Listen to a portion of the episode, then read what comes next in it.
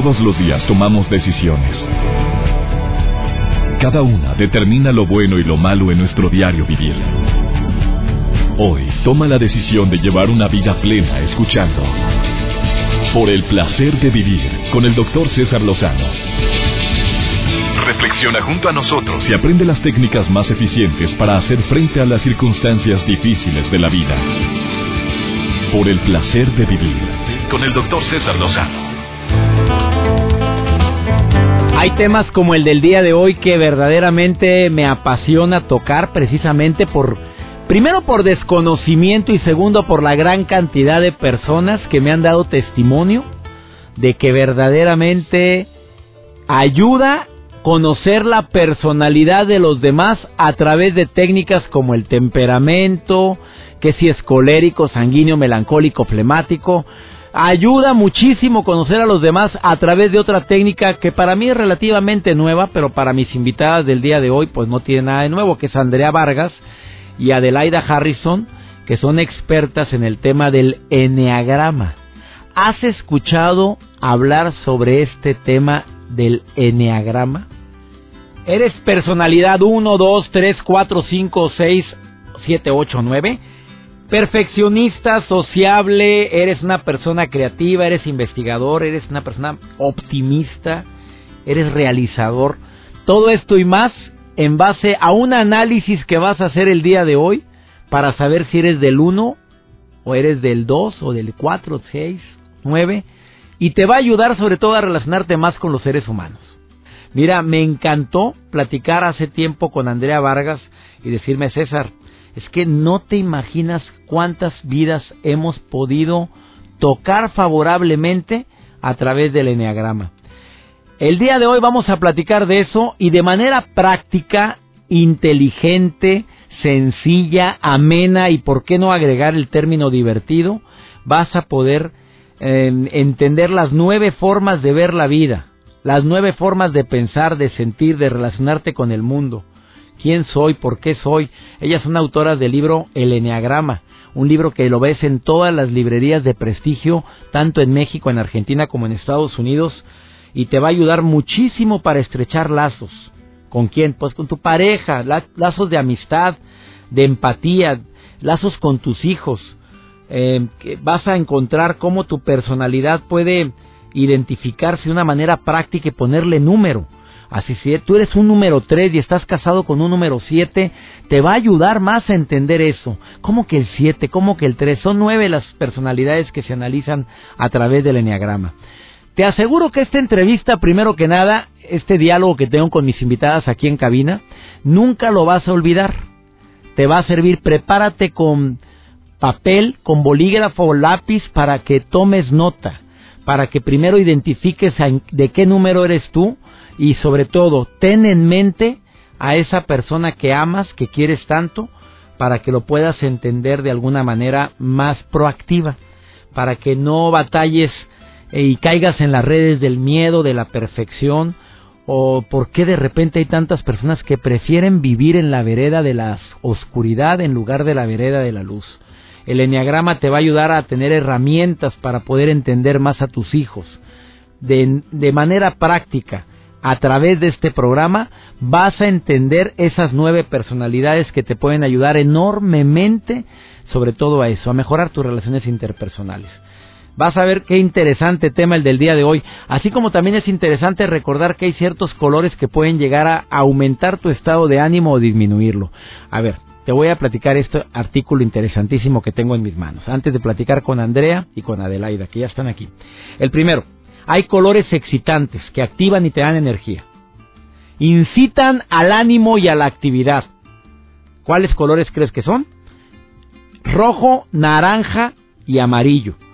Son colores que si tú quieres verdaderamente no pasar desapercibido, bueno, ponte un color rojo, póngase un color naranja, un color amarillo y vas a estimular y animar a la gente que está a tu lado pintar habitaciones de esos color también, pues tiene sus pros, sus contras. A lo mejor lo dejas todo alterado porque todo rojo. Oye, todo el santo día, como que sí yo le pensaría dos veces. Pero a lo mejor una pared, una franja puede llegar a poner cierta vibra positiva en el lugar.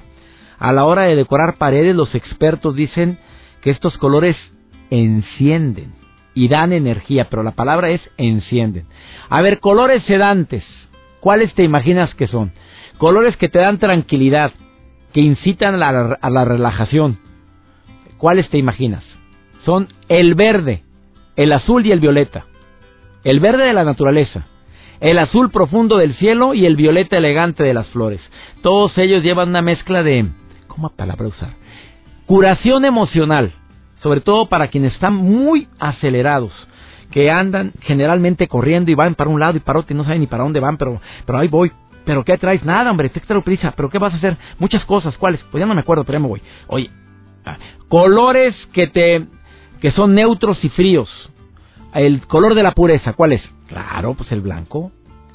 Color de la pureza y de la simplicidad. Ideales para ponerlo en sitios donde queramos una máxima concentración.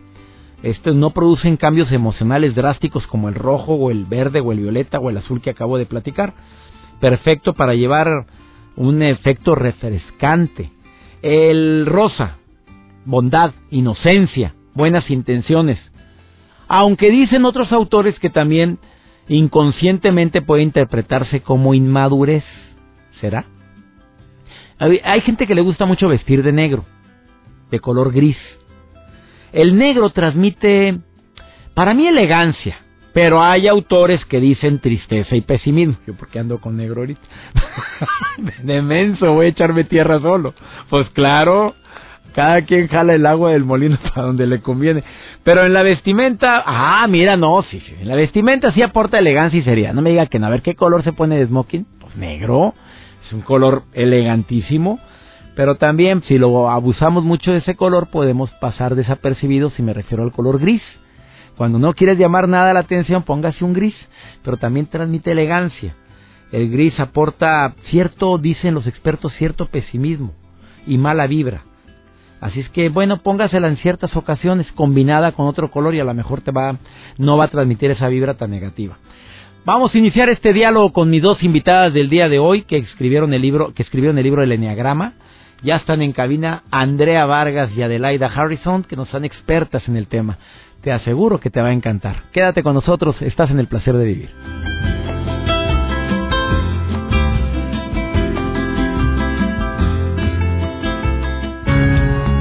por el placer de vivir con el doctor César Lozano. Regresamos.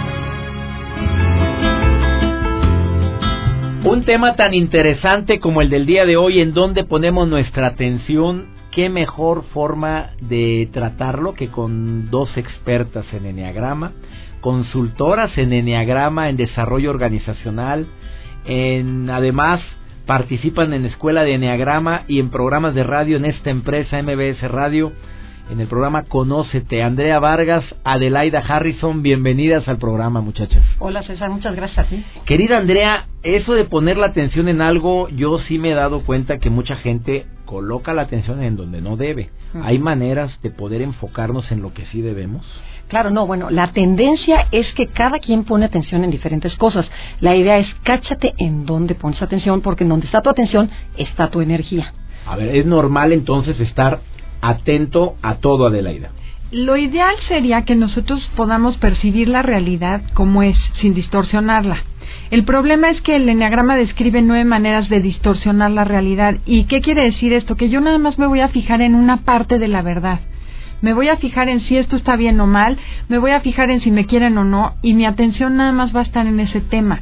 Entonces me reduzco como ser humano, dejo de ser pleno y de verdad vivir la vida en el aquí y en el ahora para estar fijándome en nada más ese tema que me interesa. Hablaste del enneagrama, hemos hablado del enneagrama en otros programas, pero necesito que me digas rápidamente que la gente se identifique qué número eres en el enneagrama. Exactamente. Vámonos, el número uno. La personalidad uno. Su atención va a estar la mayor parte del tiempo en detectar los errores, la mancha, la equivocación. ya encontré gente. en evaluar lo que está bien, lo que está mal, lo que es correcto e incorrecto. La justicia. la justicia. O sea, es esto está mal, que no debió. Y ahí hay un error, una falta de ortografía. Y a ver, límpiame esto. O sea, mi, mi mente siempre está detectando detectando el error. Si, si es así, bastante, amiga. esa es la personalidad. Pero además, el uno tiene la virtud de saber lo que está bien y lo que está mal de manera natural. y lo transforma en esa fijación de corregir el error, en vez de irse a lo que puede hacer bien, que es mejorar el mundo que nos rodea. En lugar de enfocarse en mejorar el mundo que me rodea, me voy a ver dónde está la falla. Exacto. Ese es un uno. A ver, ya detectaste quién en el. Son nueve, ¿verdad? nueve, y se le conoce como el perfeccionista. Perfeccionista. Vámonos con el dos. El 2 es el que conocemos como servicial, complaciente, sentimental y manipulador a veces. Su atención va a estar en detectar las necesidades de la gente, de la gente que me interesa, ganarme su cariño y su aprobación. Entonces no me va a importar otras cosas ni mis necesidades, pierdo el enfoque en mis necesidades y empiezo a detectar las de los demás. O sea, es una persona que le encantan las relaciones públicas, que las cuida, que las valora, inclusive para su propio beneficio. Puedo llegar a manipular y abrazan, apapachan, detectan, pero ellos no saben qué necesitan. Ah, Ahí está el problema. Yo estoy muy pendiente en el mundo de afuera, pero no en mi mundo interno.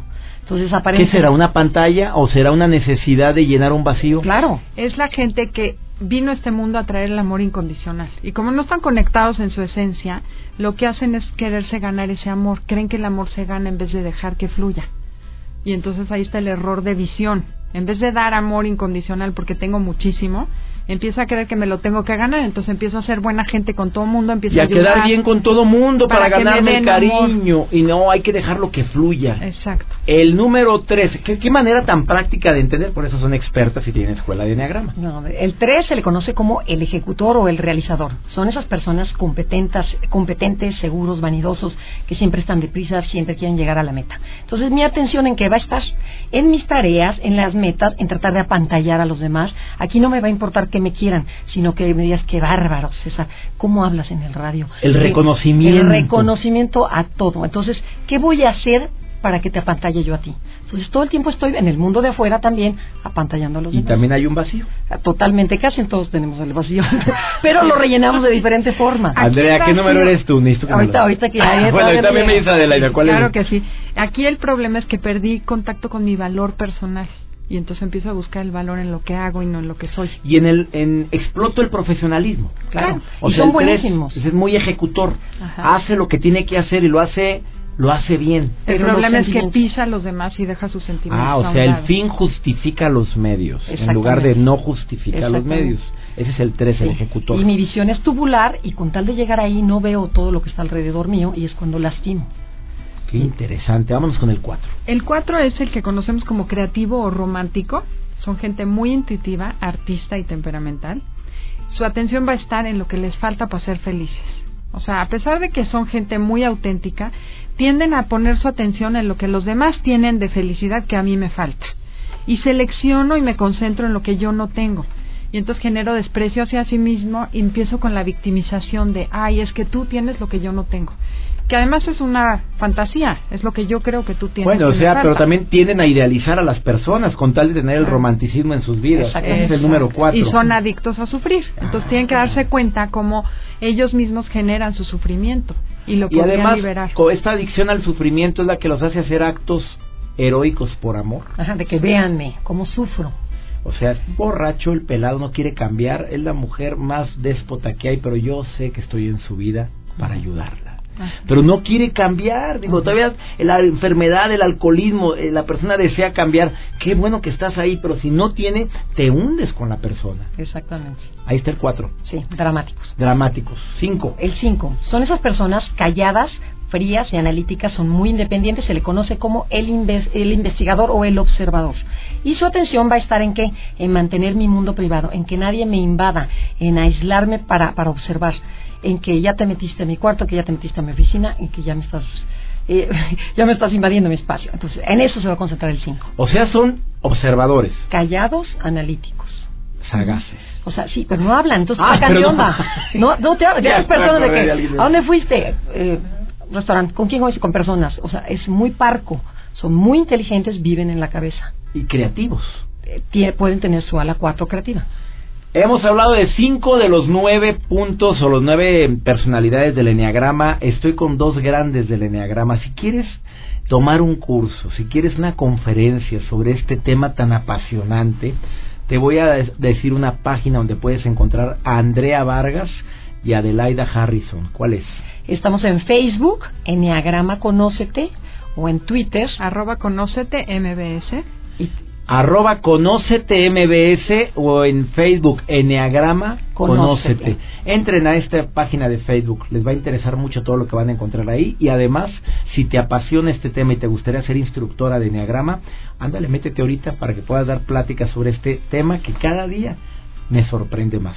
Después de esta pausa hablamos de los otros cuatro tipos o personalidades del Enneagrama. Ahorita regresamos.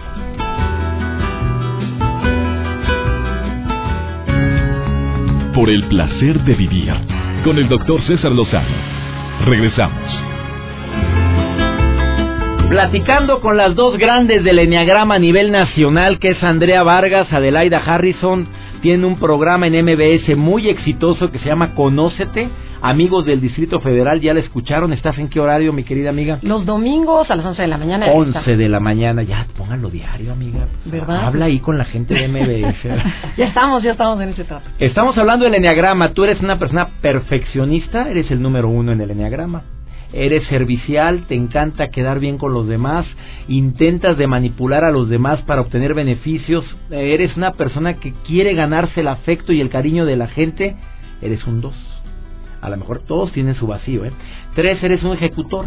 Chambeas y chambeas y te mueves y estás en movimiento y... Ah, sí, muy bueno para chambear.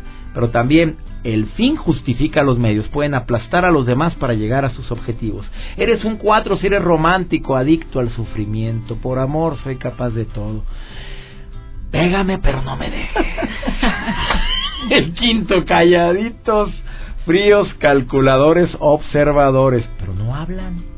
Eso sí, ahí está, pero no habla. Y hasta ahorita te quejas. Ahí está la mujer quejándose, no habla mi marido. Señora, pues hubiera checado el enagrama antes de casarse. ¿Quién le manda? El sexto, vamos a hablar de él, es el cuestionador. Todo se cuestiona. Cuéntame, Adelaida. El Harrison. 6 lo conocemos como el cuestionador, son responsables y ansiosos, son gente que siempre va a buscar estar segura y su atención va a estar en el ambiente, buscando las pistas para detectar el peligro o las intenciones ocultas de las personas. Buscan todo lo negativo y se imaginan lo peor que pueda pasar para estar seguros y prevenir. Bueno, son pesimistas. Sí. Bueno, di, di las cosas como son. Mira, les Adelaida. decimos ponchaglobos. Son esas personas que Calma, llegas a calma. contarles algo increíble y te Ah, dicen, ay, sí, no. pero ¿qué tal? ¿Qué pasa esto? Poncha globos, men, con eso dices todos. Oye, traigo una bolita. Ah, chécate. ¿Te acuerdas de mi tía Marichuy? O sea, no, te- te así imaginas- empezó. ¿Y qué pasó? Le cortaron el brazo y luego ya no hubo que cortarle hasta que se murió. Bueno, mi mamá dice que va al doctor a que le den el veredicto, vives o mueres. Y de la gripa. O sea, Exacto, te- te lo que imaginas- sea. Del dolor de oídos. De lo que ¿Vivo sea. o muero? ¿Cuánto tiempo me queda? Y la vida se va a lo peor que pueda pasar. O sea, son los ponchaglobos, los cuestionadores, pero para mal. Bueno. Esos son los seis. Los, seis. Es que hay personalidad sana o enferma. La desintegrada son los que están en lo negativo. ¿Y la Cuando la personalidad está sana o integrada, entonces sacas tu virtud, lo bueno. El 6 tiene esa capacidad de ser leal, responsable y es padrísima.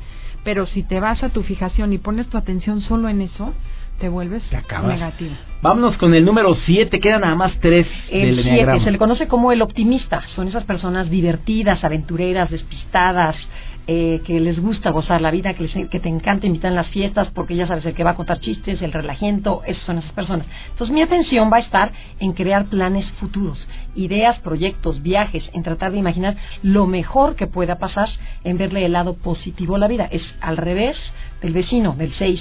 El otro es el más negativo, este es el más positivo O sea, muy diferente al ponchaglobos, este sí ve el como sí en lugar del cómo no. del Pero cómo sí, no pero, se, no. pero se le pasa la mano O sea, de positivo Oye, y la es- parte negativa no la tocan. Y puede llegar a caer en tú puedes, no, no pasa nada, no pasa nada, ya, ya, levántate, levántate. Para atrás ni para agarrar vuelo. Oh, Exacto. híjole, no. Y no, no tocan, no tocan. Entonces, por una parte está muy bien, ninguna personalidad es la mejor. Todas tienen bueno y malo, o sea, limitaciones. El octavo. El octavo es al que conocemos como el jefe, el protector. Son gente decidida, asertiva e impulsiva, que claro que usan su energía, son muy energéticos y pueden lastimar a los demás. Su atención está en tomar el control de cualquier situación, en, ya sea en la familia, en la oficina, en el restaurante, y evitar ser vulnerables al máximo. ¿Pero son asertivos o no asertivos? Sí, no entendí. o sea, O sea, son personas que saben decir las cosas, son personas que Y no saben... porque las dicen como va a bocajarro Entonces y luego lastiman a los demás. O sea, Más bien ellos se ven no, asertivos. ah, se creen asertivos. Exacto. Son impulsivos. pero son muy Impulsivos. impulsivos, muy viscerales, Muy gritan a la menor provocación y aplastan a la gente sin querer hacerlo. Pero no se dan cuenta que tienen demasiada energía. Imagínate que todos supiéramos qué tipo de enneagrama somos, podríamos tomar acciones inmediatas para mejorar. totalmente. A ver, el 9. El 9 se le conoce como el mediador. También es el opuesto del 8. Es tranquilo, adaptable, soñador, no, no tiene prisa. No tiene pleito con nadie. Con nadie, lo que más odia son los conflictos y su atención va a estar en los proyectos, planes y exigencias y necesidades de los demás. O sea, mi mente se va a todo lo que vuela. O sea, a lo mejor veo que traes una camisa roja y digo, ay, ¿dónde se la compró? Ay, mira el reloj, mira que no. Ya se me fue, ya me fui. O sea, estoy aquí, pero también ya me fui. O sea, muy soñadores, visionarios, pero ¿aterrizan o no aterrizan? Sí aterrizan con lo mismo que dijo Adelaida. Si la personalidad está sana, claro que voy a aterrizar, voy a ser confiable, trabajador. Pero si no, mejor me quedo a, dormirme, me, me, me, echo la telenovela, me quedo en la computadora, pierdo A tiempo, gusto. a gusto, no hay problema. El tiempo pasa. Les falta el motor para despertarlos. Están dormidos, semidormidos. Para los nueve hay estrategias para que le busques el lado bueno a tu número. ¿Se puede cambiar de número? Cla- No. no. No, sí hay estrategias. O sea, árbol no que nace torcido no se endereza, punto. Pero, pero sí, pero el hacerlo consciente Ah. lo puedo corregir O sea, instantáneamente. ya eres, es tu personalidad, es tu temperamento, así eres. Ahora, ¿quieres tú tener técnicas para o sea, pulir ese número que eres? Bueno, entra a la página nuevamente. Es una pa- ¿Hoy tienes página web? Sí, Sí, también tenemos. www.enneagramaconocete.com www.enneagramaconocete.com Esa es la página web o el Facebook Enneagrama. Enneagrama Conócete. Con Enneagrama Conócete. Ahí vas a encontrar a mis amigas queridas que me encanta recibirlas aquí en cabina en el Distrito Federal. Andrea Vargas, Adelaida Harrison. Estoy transmitiendo toda esta semana desde el DF con mucho gusto y sobre todo con mucho entusiasmo para la cadena nacional e internacional MBS. Gracias. Gracias, Gracias, muy amables. De corazón, nos vemos muy pronto. Tenemos que hacer una sección, ya que sea el enagrama. Bueno, ya estamos. Encantada. Ya estamos, vamos a empezar a hacerla. Una breve pausa. Viene uno de nuestros colaboradores con dos minutos. Mira todo lo que te va a decir. Continuamos. Por el placer de vivir con el doctor César Lozano. Regresamos. Así como existen las técnicas del enneagrama, que espero que lo pongas en práctica, que lo hayas asimilado y sobre todo que lo que lo apliques en tu vida. Mira, te aseguro que yo en lo particular que ya identifiqué qué número soy y que identifiqué el número de mi esposa y de mis dos hijos, me va a ayudar esto a entenderlos más. Como también en su momento me ayudó mucho el conocer los temperamentos. Yo no sabía que había personas que son coléricos, sanguíneos, melancólicos y flemáticos, que tiene años de que este tema se descubrió, pero que ayuda a entendernos unos con otros. Se supone que todos tenemos de los cuatro temperamentos, ya hice un programa sobre esto. Pero los coléricos, los que son mayoritariamente coléricos, son aquellos que, que saben lo que quieren, luchan por lo que quieren y si no lo consiguen, como su nombre lo dice, pues se encolerizan. Eh, puede llegar una crisis eh, de enojo, de ira, eh, que se manifieste de determinada manera en sus vidas. El colérico es una, un hombre o una mujer que, que lucha por lo que quiere, que sabe perfectamente qué es lo que desea. El problema es que a veces cae en terquedad y por ser o por estar visualizando lo que ella o él cree que es lo, ne- lo necesario para su estabilidad emocional o la felicidad en su vida, se le olvida voltear a los lados y lucha hasta que no lo consigue. No siempre consigue lo que desea. El sanguíneo. El sanguíneo contrario al colérico son personas que pues son amigueros. Esos a todos le tiran y a nada le pegan, pero ustedes qué felices son. Mientras haya amigas y amigos, mientras tenga gente con quien convivir, soy muy feliz. El sanguíneo es una persona que desde niña la detectas. Mijita, reprobaste. Mamá, reprobamos todas, hombre. Y ella es feliz. Ella, es con- ella está disfrutando el momento. El sanguíneo lo detectas en los restaurantes cuando entran. Porque pues llegan saludando al mesero, saludan a comenzar, hola, ¿qué tal? ¿Qué tal? Y viendo, a, ay, qué rico, ahorita lo pido, ¿qué es? Y así, y se despiden diciendo, provecho, gracias, prove así, a- como diputado en campaña, abriendo plaza, así entran y así salen, conocidos en tantos lugares y para ellos la amistad es primero, les encanta ir a reuniones, gozan llegar a reuniones aunque no conozcan, pues ahí nos conocemos cuando se van de vacaciones como nómadas, agarran a amigos familiares, hasta la suegra se la lleva, vámonos todos, ¿dónde vamos a dormir? Allá vemos, hombre, vamos, lo importante es que vayamos todos juntos. Así son los sanguíneos. El melancólico, su nombre lo dice, la melancolía está presente en su vida. Pues no le gusta mucho la gente, seamos sinceros no le apasiona el hecho de que haya multitudes, le cae medio gordito.